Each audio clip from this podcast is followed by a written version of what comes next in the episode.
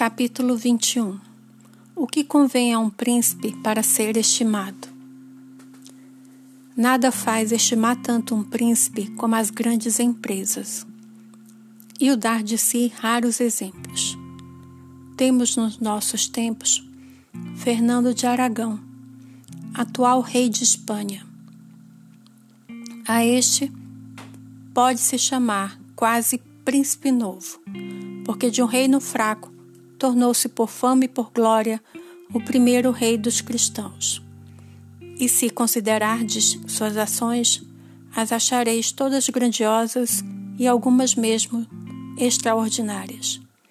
No começo de seu reinado, assaltou Granada, e esse empreendimento foi fundamento de seu estado. Primeiro, ele o fez isoladamente, sem luta com os outros estados e sem receio de ser impedido de tal. Manteve ocupadas nesse empreendimento as atenções dos barões de Castela, que, pensando na guerra, não cogitavam de inovações, e ele, por esse meio, adquiria reputação e autoridade sobre os mesmos, sem que de tal se apercebessem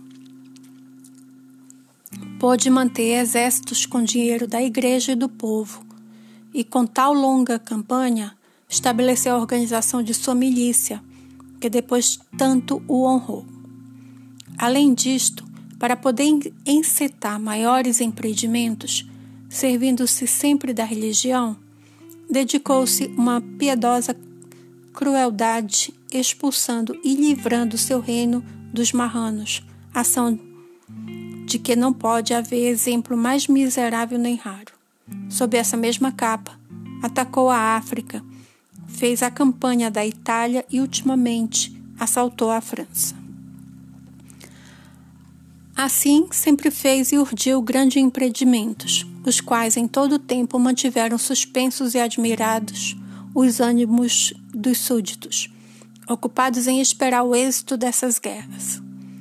Essas suas ações nasceram uma das outras, pelo que entre elas não houve tempo para que os homens pudessem agir contra ele.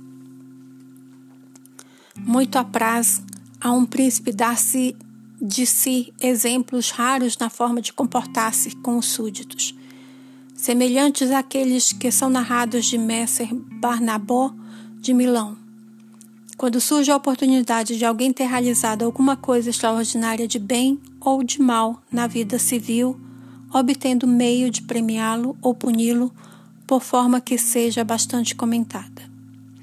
Acima de tudo, um príncipe deve empenhar-se em dar de si, com cada ação, conceito de grande homem e de inteligência extraordinária. Um príncipe é estimado ainda quando verdadeiro amigo e vero inimigo, isto é, quando sem qualquer consideração se revela em favor de um contra o outro. Esta atitude é sempre mais útil do que ficar neutro. Eis que, se dois poderosos vizinhos teus entrarem em luta, ou são de qualidade, que vencendo um deles tenhas a temer o vencedor ou não. Em qualquer um destes dois casos, será sempre mais útil o definir-te e fazer guerra digna. Porque no primeiro caso, se não te definires, será sempre presa do que vencer, com prazer e satisfação do que foi vencido, e não terás razão ou coisa alguma que te defenda nem que te, quem, te, quem te receba.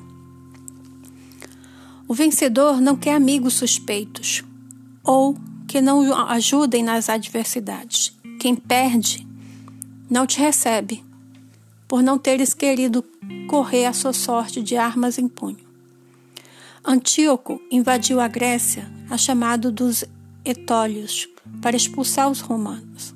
Enviou embaixadores aos aqueus, amigos dos romanos, para concitá-los a ficarem neutros, enquanto os romanos os persuadiam a tomar armas ao seu lado. Esta matéria veio à deliberação do Congresso dos Aqueus, onde o legado de Antíoco os induzia à neutralidade. A isto, o representante romano respondeu: Isso é que isso é dizem que há de interpor a ver com a guerra. Nada é mais incoerente com seus interesses. Sem graça de Deus nem respeito a ti, recompensa do vencedor. Sempre acontecerá que aquele que não é amigo procurará a tua neutralidade e aquele que é amigo pedirá que te defina com as armas. Os príncipes irresolutos, para fugir aos perigos presentes, seguem na maioria das vezes o caminho da neutralidade e geralmente caem em ruína. Mas quando o príncipe se define galhardamente em favor de uma das partes, se aquele a quem aderes vence, mesmo que seja tão poderoso que venhas a ficar à sua discrição, ele tem obrigação para contigo e está ligado a ti pela amizade.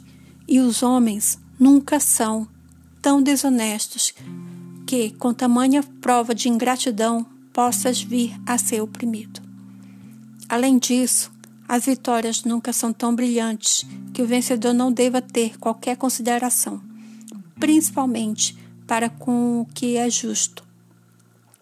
Mas se aquele a quem aderes perder, serás amparado por ele, enquanto puder, ajudar-te-á e ficarás associado a uma fortuna que poderá ressurgir. No segundo caso, quando aqueles que lutam são de classe que não devas temer o vencedor, ainda maior prudência é aderir, pois causas a ruína de um com a ajuda de quem deveria salvá-lo se fosse sábio. Vencendo, fica à tua mercê, e é impossível não vença com teu auxílio. Note-se aqui que um príncipe deve ter a cautela de jamais fazer aliança com um mais poderoso que ele para atacar os outros, senão quando a necessidade o compelir. Como se disse acima, porque vencendo torna-se seu prisioneiro e os príncipes devem fugir o quanto possam de ficar à discrição dos outros. Os venezianos aliaram-se à França contra o Duque de Milão, podendo ter evitado essa aliança de que resultou sua ruína. Mas quando não se pode evitá-la, como aconteceu aos florentinos, quando o Papa e a Espanha levaram seus exércitos a atacar a Lombardia, então deverá o príncipe aderir pelas razões acima expostas. Nem julgue algum Estado poder adotar sempre partidos seguros, devendo antes pensar ser obrigado a tomar. Frequentemente, partidos duvidosos vê-se na ordem das coisas, que nunca se procura fugir a um inconveniente sem incorrer em outro, e a prudência consiste em saber conhecer a natureza desses inconvenientes e tomar como bom o menos prejudicial. Deve ainda um príncipe mostrar-se amante das virtudes, dando oportunidade aos homens virtuosos e honrados, os melhores numa arte.